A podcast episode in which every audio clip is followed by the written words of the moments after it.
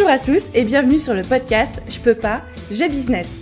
Je suis Aline, coach business chez The Boost et chaque semaine, avec ce podcast, je vous donne les stratégies, les conseils, les astuces et surtout l'énergie pour booster votre business et accélérer vos résultats. Alors mettez-vous à votre aise, installez-vous confortablement et c'est parti pour l'épisode du jour.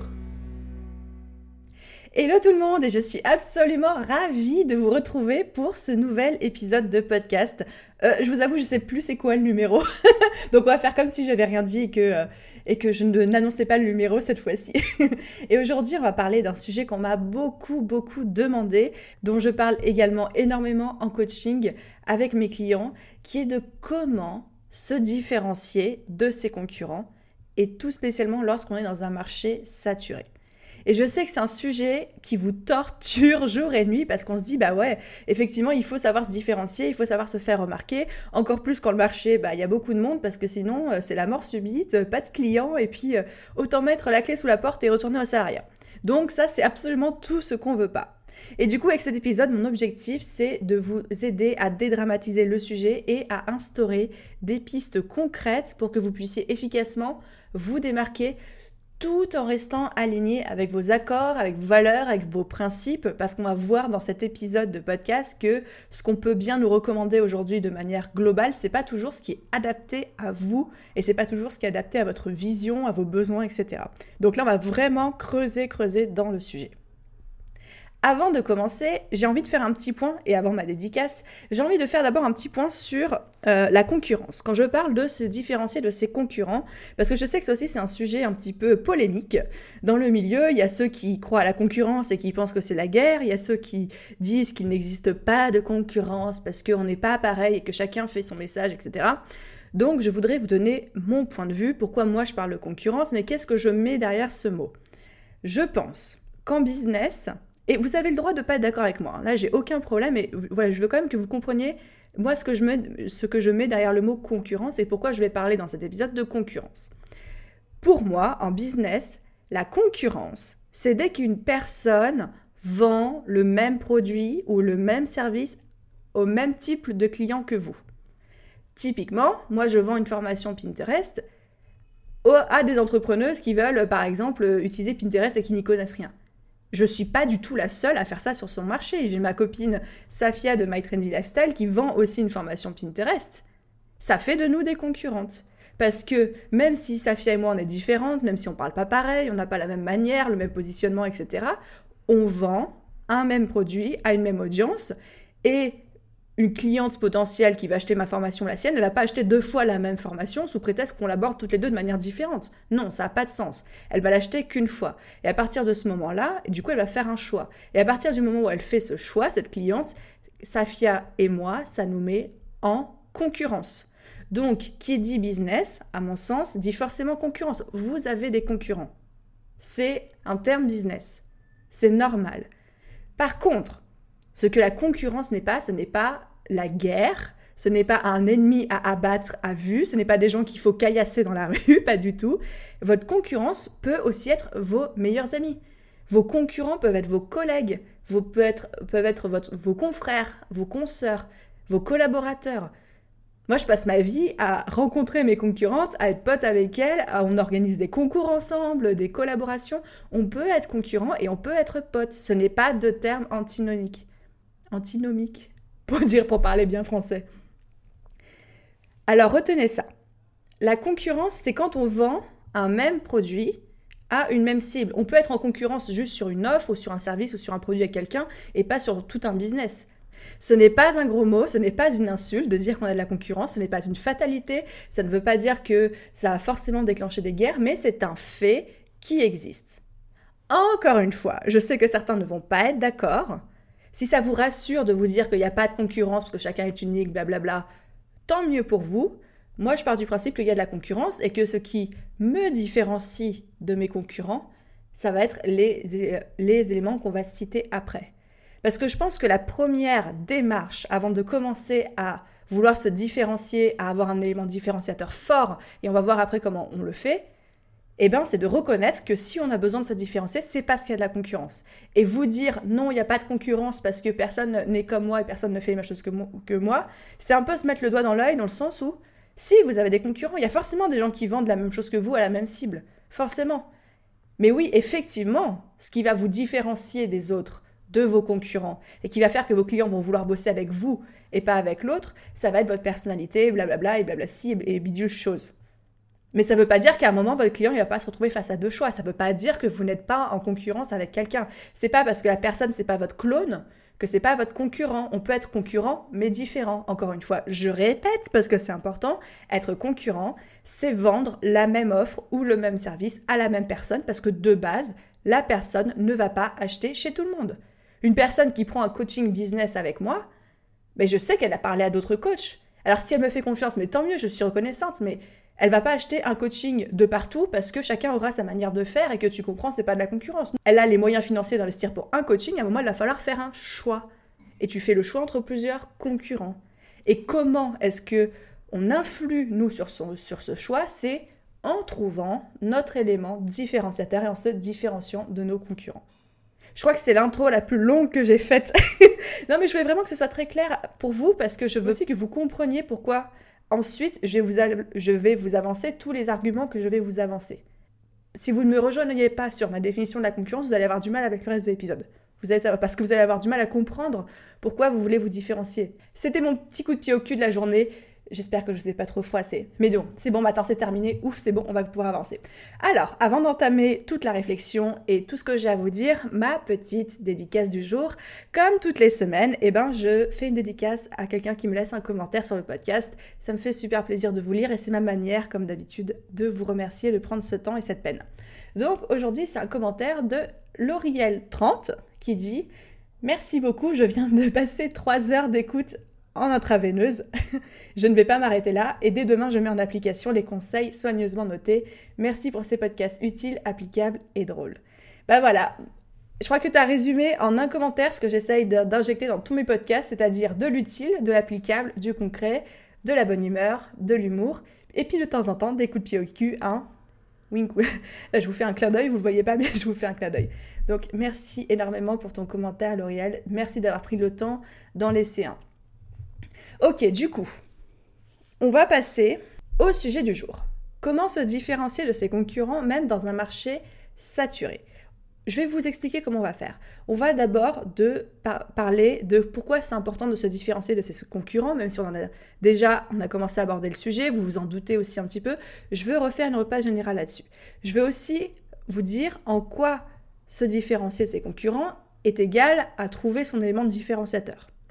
Ensuite, on va parler de la différence entre se nicher et se différencier, parce que non, c'est pas la même chose.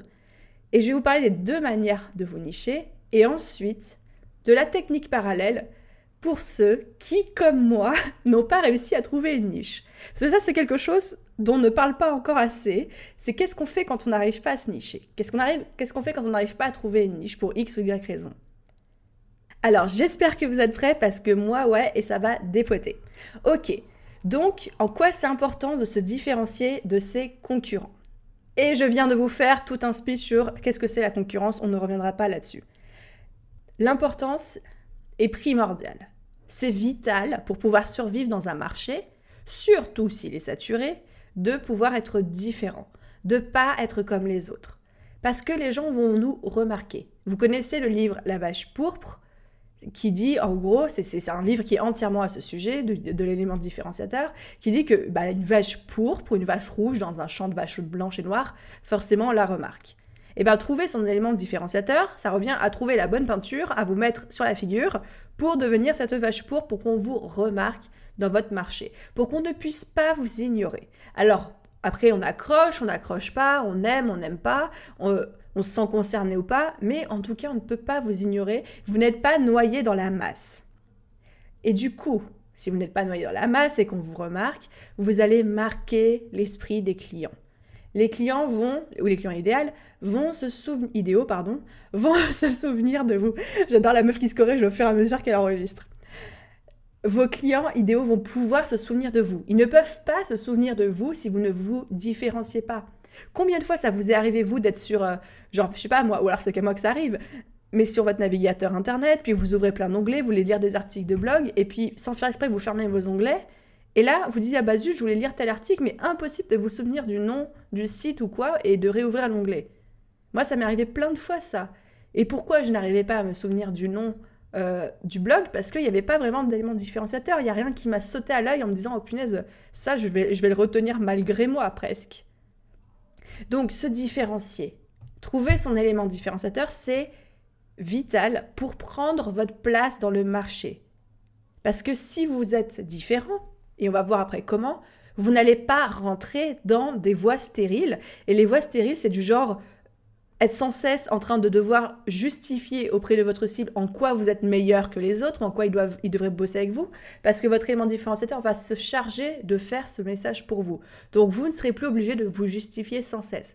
Vous ne serez plus obligé de devoir combattre tous les jours le syndrome de l'imposteur, le manque de légitimité en, étant en mode mais qu'est-ce que je fais de plus que les autres, qu'est-ce que j'apporte de plus dans ce monde, pourquoi suis-je là, j'abandonne tout. Non, parce que comme vous allez être différent, comme vous allez vous appuyer sur votre élément différenciateur, vous n'aurez plus à, même à vous poser la question. Vous n'allez plus non plus, quand vous êtes bien positionné, bien différencié de vos clients, vous n'avez pas non plus besoin de rentrer dans une guerre des prix. Et quand je parle de guerre des prix, c'est une guerre à la baisse, évidemment. Parce que ce qui se passe dans les marchés, dans toutes les personnes qui ne sont pas bien euh, différenciées de leurs concurrents, c'est que comment on se différencie? Ben, On se différencie en faisant les prix les plus bas, et puis les plus bas, et les plus bas, et les plus bas. Et là, vous vous retrouvez dans un marché où 80% des acteurs se tirent les prix vers le bas pour essayer d'attirer le plus de clients. Mais du coup, ils font un service de merde parce qu'ils sont obligés d'en avoir beaucoup pour être rentables. Et puis, il y a toujours le petit nouveau qui débarque et qui fait un tarif encore plus bas. Et vous voyez bien que ce n'est pas un système dans lequel on peut s'épanouir. Et donc comment on pratique des prix hauts, des prix corrects, tout en attirant des clients sans rentrer dans ce cercle infernal de prix à la baisse, prix à la baisse, prix à la baisse, mais c'est en étant différenciant, en ayant sa place sur les marchés. Et du coup, vous n'allez plus être obligé, en étant différencié, de récolter les miettes et de rentrer dans cette masse bourge qui se, qui, qui se sépare 10% euh, du marché, quoi ce que vous voulez aujourd'hui. C'est que vos clients viennent à vous pour ce que vous êtes, pour votre personnalité, pour vos valeurs, pour ce que vous offrez. Pas parce que, pas par défaut ou pas parce que vous êtes le moins cher. Et donc, comment on fait ça? Eh bien, en trouvant un élément différenciateur, en se différenciant de sa concurrence. Et si vous n'êtes toujours pas d'accord avec mon terme concurrence, à chaque fois que je le dis, vous pouvez remplacer ça dans votre tête par collègue, confrère, ce que vous voulez. Donc, pourquoi on se différencie de ses concurrents Pour trouver de nouveaux clients, pour avoir un business qui nous plaît, pour ne pas rentrer dans un système de, tirer les prix vers le bas pour sans cesse attirer de nouveaux clients, pour être heureux, pour être bien dans sa peau, pour kiffer sa life tout simplement. C'est tout. Juste pour être heureux, quoi. ok, du coup, maintenant, j'ai envie de rentrer un peu plus dans les détails sur la différence entre la différence entre se différencier. La différence entre se différencier et se nicher. Parce que c'est pas du tout la même chose, mais souvent, on en parle dans les mêmes termes. C'est vrai qu'en 2020, puis en 2019, en 2018 aussi, on disait souvent que la meilleure manière de se différencier sur le marché, c'est de se nicher. C'est-à-dire se nicher, c'est-à-dire de choisir un angle d'attaque très précis, de se concentrer là-dessus et d'oublier tout le reste. Parce que effectivement, quand on est dans un marché, surtout si c'est un marché saturé, parce que c'est un peu le sujet du podcast du jour, avoir un angle d'attaque très précis, ça va vous permettre de sortir du lot, de vous faire remarquer, parce que vous n'allez pas faire comme tout le monde. Par exemple, si vous êtes genre un coach sportif spécialisé dans la perte de poids, vous êtes dans un, dans un marché où il y a des millions de concurrents. Il y a des millions de concurrents, tout a déjà été fait, tout machin, tout truc et vous dites, ok, euh, essaye, je te mets au défi, enfin je vous mets au défi aujourd'hui, essayez de vous inscrire comme coach perte de poids sur Instagram. Enfin, on n'en est pas sorti de l'auberge là. Mais si vous vous mettez comme coach perte de poids pour les 5 derniers kilos des mamans super occupées qui n'ont pas le temps de faire du sport, bah, tout d'un coup, il y a beaucoup moins de concurrents. Tout d'un coup, y a, le marché est beaucoup plus ouvert, tout d'un coup, il y a beaucoup plus d'opportunités. Pourquoi? Parce qu'en faisant le choix de se nicher, vous réduisez le nombre de votre concurrence directe Et du coup, vous avez beaucoup plus de parts de marché et vous pouvez aussi avoir, on en parlera juste après, un discours beaucoup plus spécifique et beaucoup plus adapté au type de clientèle que vous voulez attirer. Donc oui, aujourd'hui, en 2020, se nicher, ça reste quand même la manière la plus efficace et la plus simple et la plus rapide pour se différencier de ses concurrents. Donc ça, c'est la stratégie numéro 1 de différenciation, c'est qu'on se niche. Je ne peux pas vous dire le contraire. C'est vraiment, on verra après les autres options, mais c'est quand même le plus simple et si vous y arrivez, allez-y là-dedans. Donc, c'est choisir une toute petite portion de son marché pour réduire de manière drastique la concurrence et pouvoir vous différencier beaucoup mieux, pouvoir marquer les esprits, etc., etc., tout ce qu'on a dit avant. Donc, il existe deux manières de se nicher. On peut se nicher sur une cible précise. J'ai cité l'exemple du coach juste avant, qui au lieu de faire un coach perte de poids pour tout le monde, ou pour les femmes, parce que le coach perte de poids pour les femmes, c'est pas niché du tout, pareil, il reste des millions de concurrents, mais coach pour les mamans débordées. Ah bah là tout de suite il y a moins de monde, il y a, beaucoup moins de coachs qui sont spécialisés dans les mamans débordées. Donc on peut se nicher sur une cible précise. Un autre exemple, c'est que les coachs business, pareil, il y en a plein, il y en a des centaines sur le marché, on se fait tous la guerre. Non, je rigole, on se fait pas la guerre. Mais il y en a plein. Mais des coachs business pour les graphistes ou pour les illustrateurs, au lieu de juste coach pour les freelances, ou pour les entrepreneurs, bah tout de suite c'est plus spécifique. Donc tout de suite il y a moins de monde, il y a moins de concurrence. Et à votre avis, les graphistes et les illustrateurs, ils iront voir un coach business global ou ils, iront, voir un coach business spécialisé dans les graphistes et les illustrateurs? Vous voyez, pas la même chose. C'est pas la même chose et la confiance que nous accorde notre client idéal n'est pas la même non plus. Donc, première possibilité de se nicher, c'est se nicher selon une cible précise. La deuxième, c'est de se nicher selon une stratégie précise. Par exemple, au lieu de coach business, on peut dire coach en Pinterest, en stratégie Pinterest pour les entrepreneurs. Et ça, c'est ma copine Déborah de Debinski qui fait ça. Petite dédicace à elle. Donc là, elle sait, qu'est-ce qu'elle a fait C'est qu'elle s'est ciblée dans la stratégie Pinterest. Elle parle aussi d'autres choses, bien sûr, mais son cœur de cible, c'est Pinterest. Et donc les gens qui veulent s'améliorer sur Pinterest, ils vont aller la voir elle, ils vont pas aller voir quelqu'un qui fait du global. Un autre exemple de se nicher, prenons un graphiste. Un graphiste qui voudrait se nicher selon une cible précise, il pourrait dire bah, je suis graphiste pour les acteurs de l'écologie et de l'environnement. Ça veut dire que je travaille avec des clients dont l'entreprise ou euh, l'ONG ou les trucs comme ça, ou l'association, est un acteur de l'écologie et de l'environnement.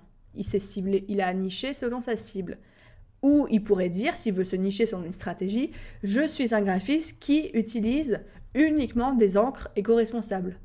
Niche de stratégie. Ou alors je suis un graphiste qui bosse uniquement en noir et blanc et qui est connu pour ça. Niche de stratégie. Donc les deux manières de se nicher, c'est selon une cible précise ou selon une stratégie, un concept précis, une approche précise.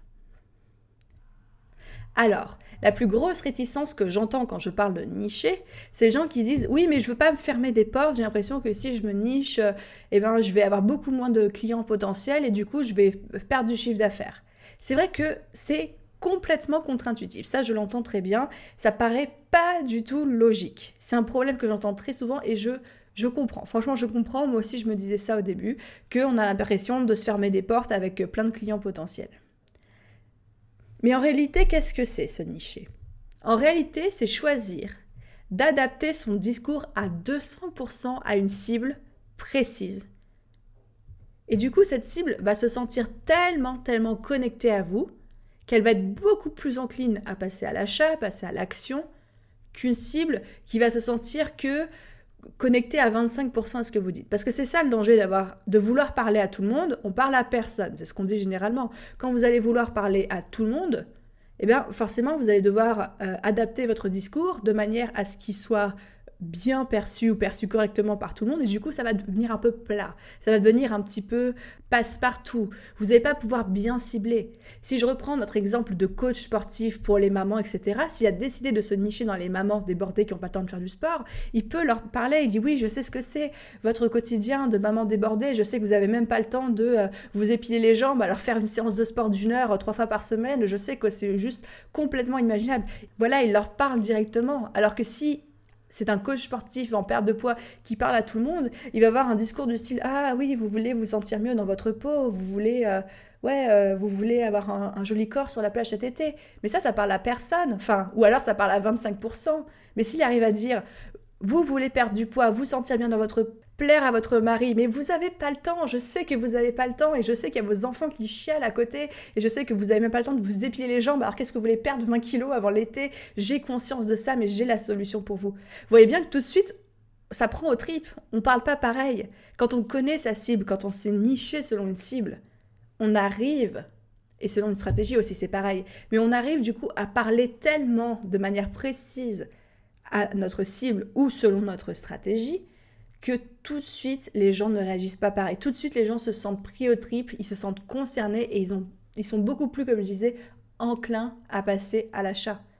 Donc la question maintenant, c'est est-ce que vous préférez avoir un taux de, de conversion de 1% auprès de 1000 clients potentiels, donc ça fait à peu près 10 nouveaux clients, enfin c'est même pas à peu près, ça fait 10 nouveaux clients, ou est-ce que vous préférez avoir 100 clients potentiels, mais avec un taux de conversion de 50%, c'est-à-dire 50 nouveaux clients?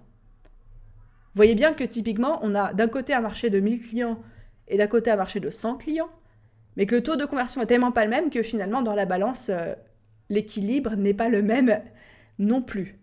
Le calcul est hyper vite fait. Enfin, je sais pas si j'ai bien illustré mon exemple avec mes chiffres là, mais j'ai fait comme je pouvais. Et bac littéraire ici, on fait comme on peut. Hein. Donc, regardez les entrepreneurs qui réussissent autour de vous. Je parle des grands entrepreneurs, des trucs comme ça. La plupart, ils sont nichés. La plupart, ils parlent soit à une cible particulière ou selon une stratégie particulière.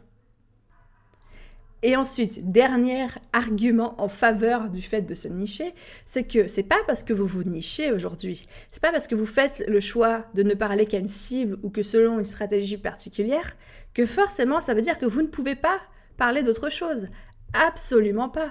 C'est-à-dire que vous allez juste choisir un angle d'attaque particulier, votre niche, votre cible ou votre stratégie, et que vous allez être connu pour ça.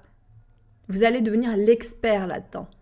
Mais ça ne vous empêchera jamais de parler d'autre chose, de balayer plus large et même d'attirer d'autres clients euh, qui n'ont rien à voir avec votre cible, par exemple, ou qui veulent autre chose.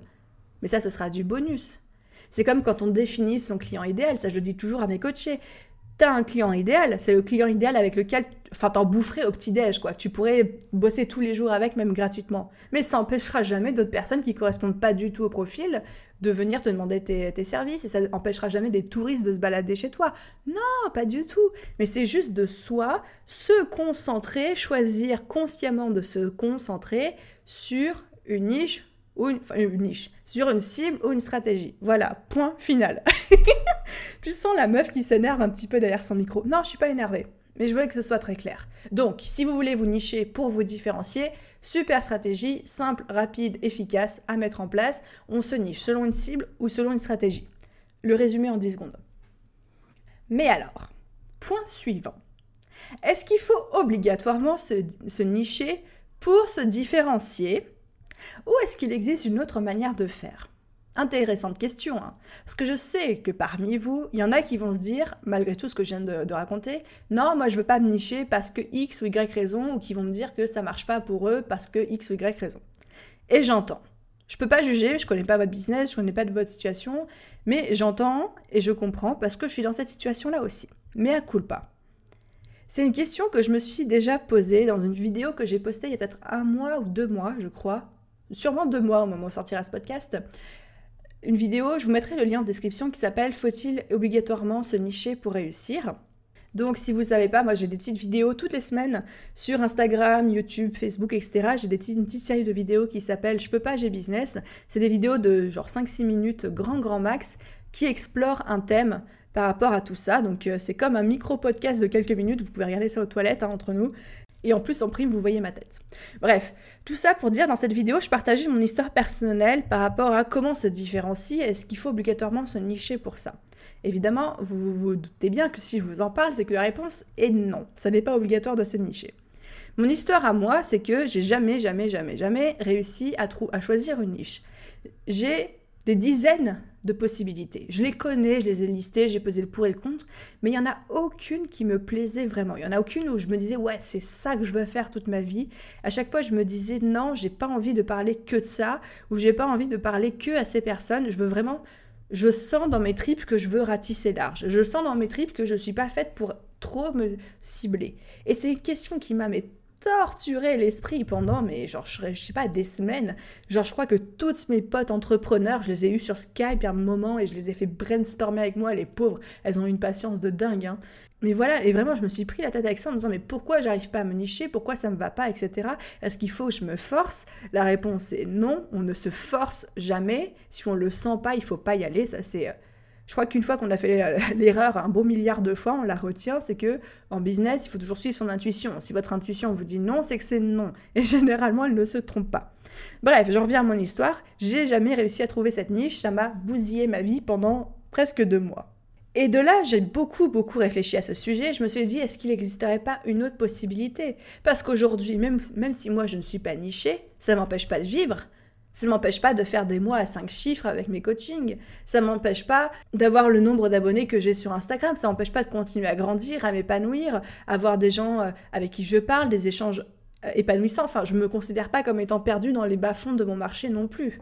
Donc, il y a quand même quelque chose qui se passe, qui a fonctionné à peu près. Donc, je réfléchissais, je réfléchissais, je réfléchissais.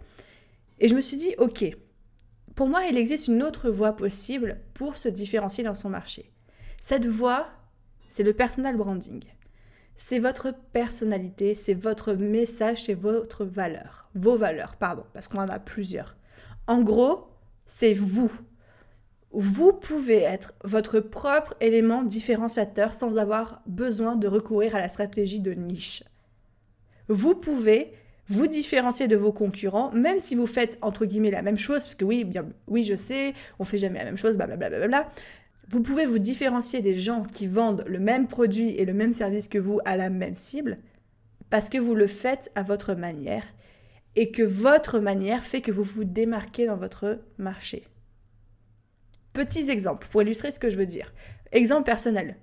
Ce que, ce que je vois, ce que j'entends des retours de mes clients, des retours de mon audience, c'est qu'à chaque fois on me dit Oui, mais toi, euh, t'es es toujours pleine de bonne humeur, t'es pleine d'énergie, donc je me dis, ok, moi aujourd'hui, ce qui me différencie des autres coachs business que tu peux voir sur le marché, c'est que bah, je suis la coach business, euh, j'essaye d'être fun, j'essaye de faire des blagues, même si, même si souvent elles sont vraiment pas très drôles. Mais voilà, j'essaye d'avoir l'énergie, etc. Et ben peut-être, c'est pas peut-être, c'est même sûr, c'est ça qui me différencie de mes concurrents, c'est cette énergie, la bonne humeur, euh, euh, l'humour que j'essaye de mettre, le fait que j'essaye de dédramatiser le business pour en faire quelque chose de fun et de pas trop prise de tête parce que on n'est pas venu là pour souffrir, comme je dis comme je dis tout le temps. Voilà, c'est ça qui me différencie, c'est ma personnalité, c'est mon approche. Ça peut être par votre personnalité, ça peut être par votre style aussi. Par exemple, je sais pas, dis n'importe quoi, mais si vous êtes un sophrologue, un sophrologue, un sophrologue gothique, un sophrologue, vous avez le droit de rigoler. Bref, si vous êtes un sophrologue gothique, c'est hyper dur à dire. Ça va automatiquement vous différencier de vos concurrents parce que votre style. Ou alors ça peut être une approche inédite que vous offrez d'un concept banal. Par exemple, vous avez certainement entendu parler de ces restaurants dans le noir où tu manges dans le noir. Bah, c'est un restaurant, un restaurant c'est un concept lambda, mais comment il se différencie parce que tu manges dans le noir? Pas parce que la bouffe est meilleure. D'ailleurs, moi j'ai testé un jour le concept, je peux vous garantir que c'était vraiment pas très bon, mais c'est l'expérience, l'expérience que vous faites vivre, la manière que vous avez de changer le cadre de, de d'expérimentation de, vos clients. Je suis en train de partir dans les délires là. Bref, mais du coup, voilà, vous, vous, détruisez un peu les codes de votre marché, vous les réinventez à votre sauce, vous mixez des concepts. voilà, l'expérience que vous proposez peut être votre élément différenciant. Ça peut être une approche inédite. Donc tout ça pour dire, c'est vous et votre personnalité qui peuvent constituer votre élément différenciant et vous permettre de réussir dans un marché saturé sans forcément avoir besoin de vous nicher si vous ne le souhaitez pas. Par contre, évidemment qu'il y a un mais. Ce serait trop beau si euh, c'était juste ça la clé. Il y a un inconvénient majeur à ça. L'inconvénient, c'est que forcément, pour que votre personnalité, votre personne devienne l'élément différenciant de votre business, c'est qu'à un moment, il faut vous montrer. Il faut montrer la personne que vous êtes. Faut montrer votre visage, faut, faut montrer votre authenticité, faut être transparent dans votre communication. Et ça, c'est pas facile pour tout le monde. Ça veut dire aussi partager une partie de sa vie. Donc, c'est pas obligatoire de manière générale de partager toute sa vie, mais au moins un petit peu, parce que si c'est vous qui devenez votre élément différenciant, il bah, faut donner des morceaux de vous à votre audience. Si vous comptez uniquement sur votre personnalité pour vous différencier, il faut que les gens puissent expérimenter votre personnalité à, fond, Il va falloir savoir qu'il va falloir vous exposer un minimum. C'est normal, c'est normal tout simplement parce que ça va être votre force, ça va être votre super pouvoir, donc il va falloir le mettre en avant. Et le mettre en avant, c'est pas juste mettre trois smileys dans un post ou faire une story vidéo de 10 secondes tous les mois. Non, ça va, ça va prendre beaucoup plus que ça. Donc il n'y a pas de stratégie parfaite, facilement, facile à mettre en place, mais si vous décidez que votre visage, votre personnalité, euh, vos valeurs, votre approche, votre authenticité, bah, ça devient votre drapeau, votre drapeau pourpre dans une vallée de drapeaux noirs et blancs, je suis en train de réinventer le truc à ma sauce, bah va falloir la montrer. Et la montrer, ça veut dire vous montrer en live, montrer vos forces, montrer vos faiblesses, montrer un peu votre vie, parce que c'est ce que les gens vont attendre de vous. Donc c'est une stratégie, mais qui requiert certains sacrifices et qui a ses inconvénients, comme on vient de le dire. Mais qui paye, je peux vous dire d'expérience qu'elle paye parce qu'aujourd'hui, c'est pas dit que plus tard je changerai pas d'avis, c'est-à-dire que c'est pas dit que plus tard je ne me nicherai pas. Si un jour je trouve la niche où je me dis ouais c'est ça qu'il faut que je fasse, ben je le ferai, hein, je vais pas me gêner. Mais simplement au jour d'aujourd'hui je n'ai pas trouvé cette niche qui me parle vraiment, donc je me suis dit c'est ma personnalité qui va me permettre de me différencier et j'ai tout misé dessus. Et c'est du travail. C'est du travail, c'est pas intuitif, c'est pas inné, c'est pas quelque chose, je me suis réveillée un matin en me disant tiens, je vais faire des vidéos et c'est trop facile. Ou alors tiens, je vais faire des lives et c'est trop facile. Ou alors tiens, je vais parler de ma vie et, des, et de mes échecs et un peu de ma vie perso et c'est trop facile parce que j'ai trop une influenceuse. Pas du tout. Ça a été hyper dur pour moi à mettre en place et j'ai travaillé et je travaille tous les jours.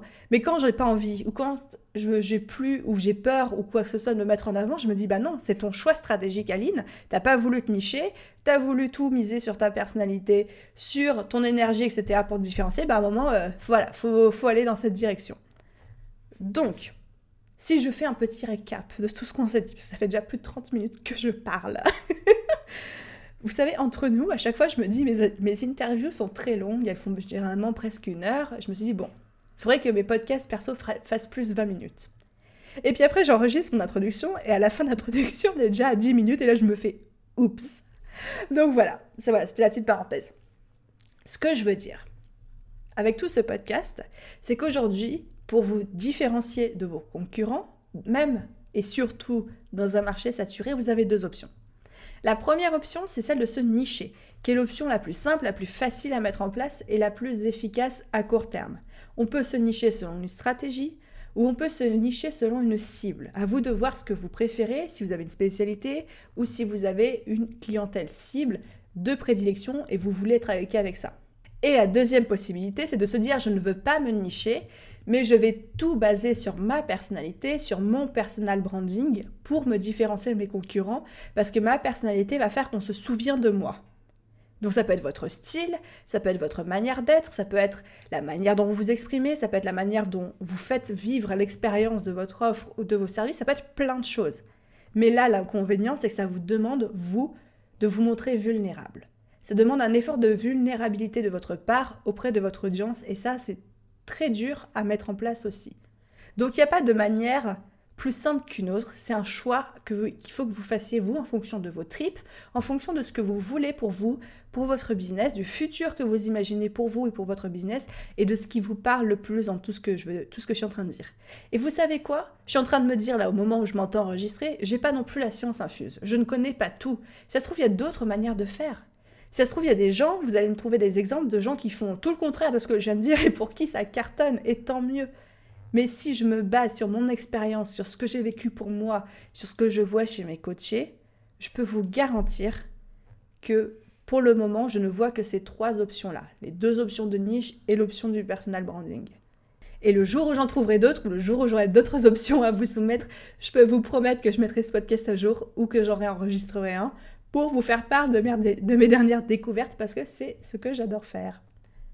Alors, sinon, je vais aussi vous mettre en description de cet épisode un lien vers un article qui est très vieux d'ailleurs, je vois, de septembre 2018. Donc ça veut dire les tout débuts du blog. J'écrivais déjà des trucs intéressants, dis donc à ce moment-là. J'étais en train de me dire, mes vieux articles, ils doivent être catastrophiques, mais celui-là, il y avait des trucs dedans. Bref, il y a un... J'arrive pas à croire que je dis des trucs comme ça de manière publique un lien vers un article de blog que j'ai écrit il y a un an et demi qui s'appelle Trouver son élément différenciateur, qui vous donne quelques pistes supplémentaires que vous pouvez creuser, comme par exemple le fait d'inventer des nouveaux concepts ou le fait de partir et faire l'inverse de ses concurrents. Voilà, ça c'est toujours, c'est tout des pistes que vous pouvez explorer pour asseoir, marquer, accentuer votre différence dans ce marché. Parce que le positionnement pour moi, c'est vraiment un des piliers d'un business qui cartonne. Je le dis toujours, pour moi, un, business qui cartonne, c'est deux piliers fondamentaux sur, sur lesquels on construit tout le reste. Le premier pilier fondamental, c'est votre positionnement, vos valeurs, votre élément différenciant. Votre deuxième pilier, c'est votre client idéal. Et à la jonction de tout ça, il y a votre business, un business qui marche, un business qui fonctionne. Donc si ce premier pilier, il n'est pas stable, il n'est pas bien défini, bah, toute la structure que vous allez construire ensuite, c'est-à-dire votre offre, vos tarifs, vos stratégies de communication, votre stratégie de prospection, etc., bah, ça, ça va être bancal si un de ces deux piliers n'est pas clair ou si deux ne sont pas clairs.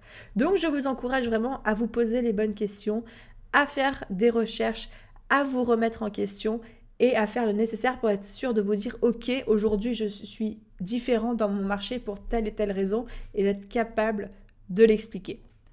Voilà. Encore une fois, merci de m'avoir écouté jusqu'au bout.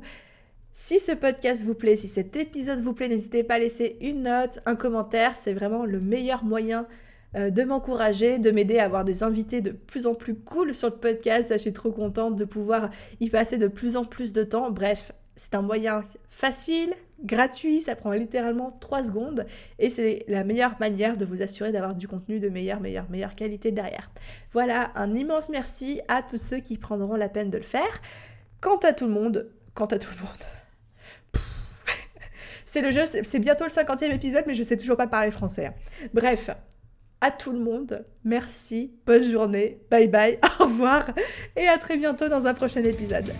Bye bye